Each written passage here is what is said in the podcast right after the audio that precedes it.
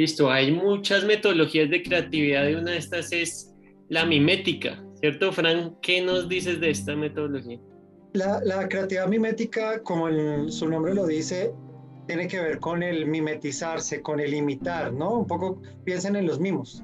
Entonces, la creatividad mimética es cuando yo imito comportamientos o imito imágenes y le hago algunas adaptaciones. En el reino animal, pues son los ejemplos clásicos de los insectos que se camuflan como una hoja, del camaleón que se camufla en colores, de la mariposa que se mimetiza, digamos, o que asimila o que te muestra unos ojos para parecer un animal grande. Entonces, digamos que uno puede ver que las empresas es, es igual. Digamos, realmente crear empresa es uno de estos tipos de creatividad, ¿no? O sea, es imitar a mi competencia, hacer ligeros cambios y crear algo que en mi opinión es nuevo y que es diferente, ¿no? Listo, Fran, yo tengo una duda con ese tipo de metodologías y de pronto puntualmente esta. Eh, ¿Tú cómo crees que pasar de la teoría a la práctica en cuanto a que esta metodología nos sirva para innovación ¿Qué tan práctico es? O sea, me sale esa duda, ¿no?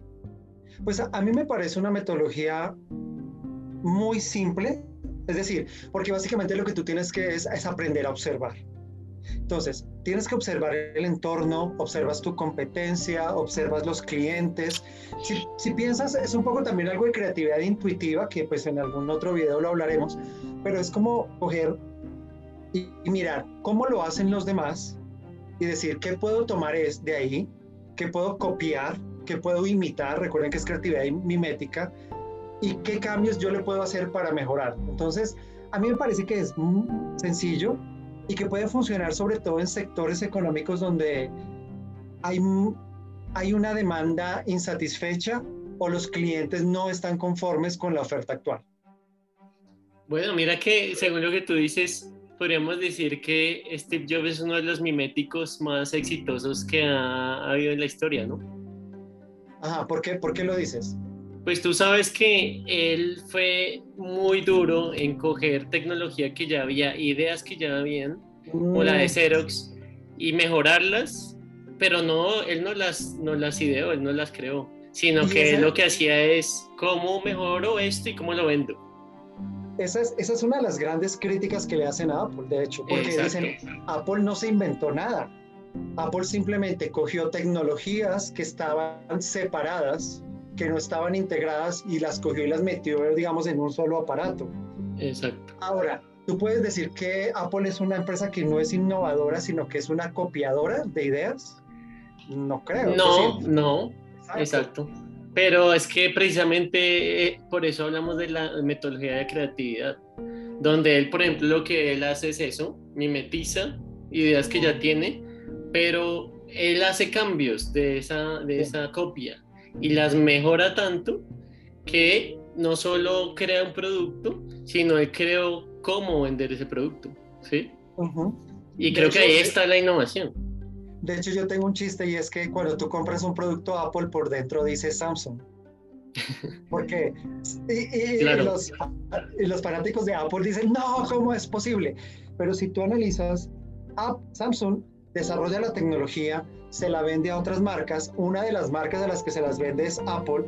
Y Apple dice, claro, yo quiero tus pantallas. Le dice a otra empresa, yo quiero tus chips, yo quiero, eh, digamos, la tecnología que tú generas y básicamente yo voy a copiarte porque te voy a hacer la competencia, voy a, también te voy a montar un teléfono o un computador o la, o la tecnología que sea y simplemente le voy a poner mi manzana mordida.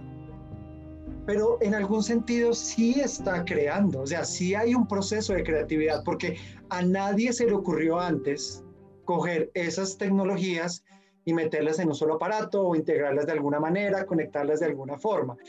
Y entonces este es un mensaje para, digamos, para los emprendedores en el sentido de no se preocupen si sienten que están emprendiendo en algo que aparentemente es más de lo mismo.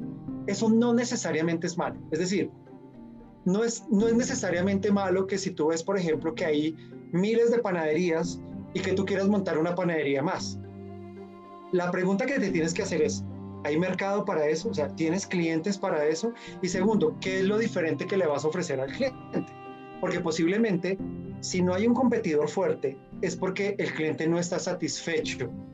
Entonces tú tienes que decir, bueno, entonces yo voy a proponer aquí algo distinto, ¿no?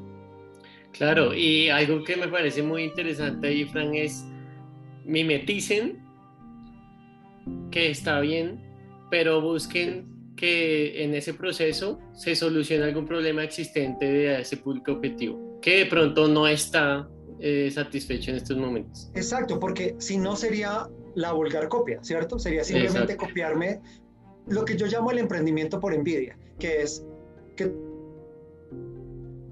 tú ves al vecino que entonces muy bien, entonces yo también voy a montar un negocio porque a él le va bien. Esa no es una razón para montar un negocio. Ahora, tú también puedes mimetizar o aplicar esa creatividad mimética copiando modelos de otros sectores económicos aplicándolo a tu propio sector. Te pongo un ejemplo, el modelo low cost. Entonces tú puedes aplicar el modelo low cost al retail, a las aerolíneas, eh, no sé, a muchas otras cosas las puedes aplicar. Estás de alguna manera tomando una idea que está en otro lado, la estás aplicando, les haces modificaciones, la adaptas para el sector en el que tú estás y estás creando cosas nuevas.